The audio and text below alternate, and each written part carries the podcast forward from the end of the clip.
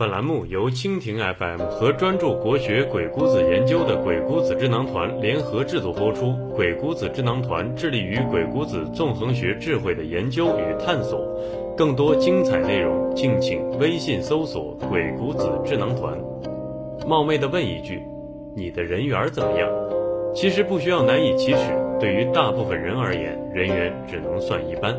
但是如果我说懂得给予能获得好人缘，你相信吗？相信有朋友会说了，凭啥呢？我跟别人非亲非故，干嘛要给予别人？相信我，如果你真这么想，那么多年来应该活得很辛苦吧？毕竟没朋友是件很痛苦的事儿。如果你活到我这个年纪，对于朋友再不会有奢求，如年少轻狂、不谙世事时，希望有人为你挺身而出，更不奢求能在蹉跎激荡、饱经风霜时，幻想能有人提携你一把。浮生半世，或许对朋友的定义也仅仅为点一根烟、倒一杯酒、闲叙点心里话。朋友有时候就像是树洞，倾听着你的絮絮叨叨的废话，这点要求过分吗？不过分，但是我们随着年龄的增长，却越发的自我自私，以至于没有朋友。今天咱们来探讨一句话：善与而不争，你懂的。阿信的主页是读鬼谷子的，所以这句话自然是出自鬼谷子。朋友从哪里来？答案是善与，与就是给予，跟超市购物一样，想要拿走货物，就必须掏出真金白银。当然了，感情投资也是可以的，但是总要先给予情感吧。这就好比阿信想跟你交个朋友，于是乎今天强行把自己按在写字台面前写文章。往大了说，我是在写作弘道；往小了说，我就是希望我付出的时间和纵横学知识与您交个朋友。我觉得鬼谷道不应该是我一个人去弘扬，而应该是一群志同道合的朋友齐心协力去做。所以在交朋友之余，还能做一件人生有意义的事儿，何乐而不为呢？阿信是幸福的，因为我很早就明确了自己的目标，接下来的事情就是一直努力的付出，交到志同道合的朋友，一起弘扬鬼谷道。前段时间我焦虑过，尤其是在连续多次在路边发现行人们沉醉于短视频里的小姐姐滤镜美颜中时，不得不感慨道：猛于虎也。大家知道我讨厌鸡汤成功学，但是我觉得短视频里的小姐姐为我报仇雪恨。有美女看看神马鸡汤，看神马成功学，这些都是浮云。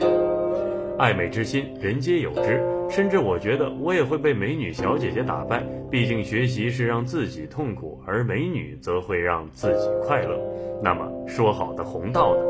后来我自己一琢磨，明白了。美女解决的是色的需求，而我解决的是说的需求。饮食男女们每天都要挥发荷尔蒙，但是作为一个社会属性的社会人，每天又需要侃侃而谈。所以，其实我跟漂亮的小姐姐们一样，解决的是不同的需求罢了。予是给予，但是只懂得给予是万万不行的，因为鬼谷子在予的前面还加了一个字儿善，也就是擅长给予。因此，如果你想看漂亮小姐姐，而我给你的却是游说的本事，那就不能称为善语，因为我解决不了您挥发荷尔蒙的问题，但是漂亮小姐姐也解决不了您学习游说的需求。所以，解决色的问题去找漂亮小姐姐，解决说的问题来找阿信。我清晰的知晓我的价值在哪里，我能解决什么具体需求。可是很多朋友却会遭遇这样的问题：我已经坚持不懈的、全心全意的付出了，可别人就是不搭理我。努力是没错的，但如果不带脑子的努力，几乎等于白费。这句话适用于职场、商场，也适用于情场。笨拙的人才会一味的给予，而不关注他人的需求；而善于的人则会根据别人的需求，选择性的给予。比如八月十五要到了，人情往来在所难免。那么你的选择是与还是善于呢？前段朋友我被人嘲笑了，源于我跟一个朋友说，鬼谷子的纵横家和老子的道家其实都讲究无为，于是乎被无情的蔑视了。确实，这个时代，但凡经历过九年义务教育的人，总会把诸子百家的思想当做封建迷信思想糟粕。后来，我更是听到一种耸人听闻的说法：很长一段时间里，封建指的是儒家，迷信指的是道教。嗯，看来即使是儒家的日子也很不好过。我确实见过这一些打着儒家幌子兜售各路鸡汤的这类人，自然也被各路知识分子们穷追猛打，口诛笔伐。可是传统文化里有糟粕，其实也有精华。比如有个叫阿信的人，就不遗余力地提炼纵横学精华，希望与您交个朋友。虽然被嘲笑了，且被蔑视了，不过我依然坚持我的原则。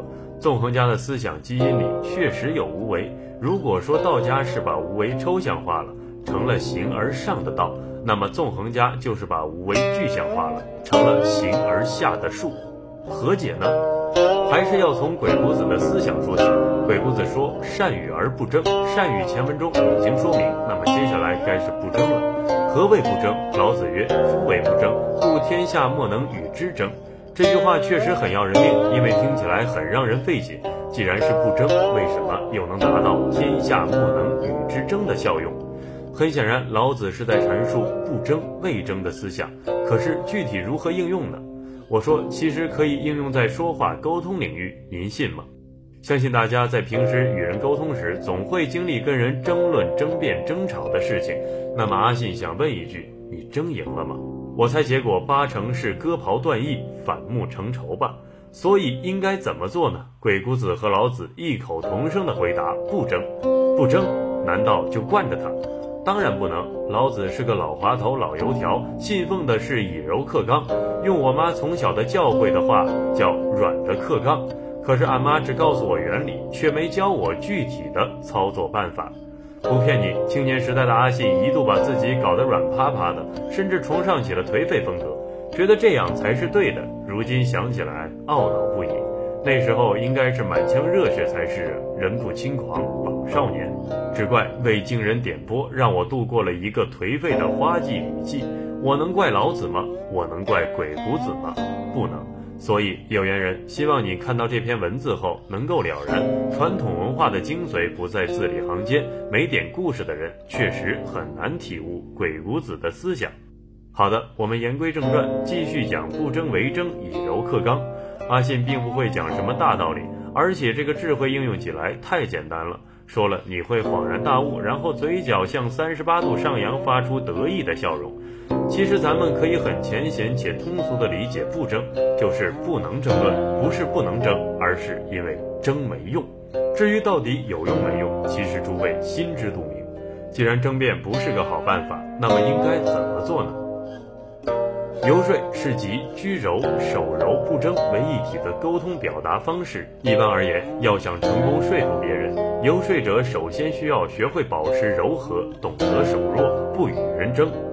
然后呢，帮助别人，就如鬼谷子说的：“说之者，资之也。”想要说服别人，就必须要帮助别人。就如鬼谷子说的：“说之者，资之也。”想要说服别人，就必须学会帮助别人。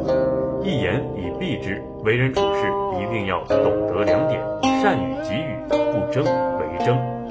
本文由鬼谷子智囊团阿信原创，更多精彩国学鬼谷子纵横智慧内容，敬请微信搜索“鬼谷子智囊团”，我们一起纵横捭阖，鬼谷论道。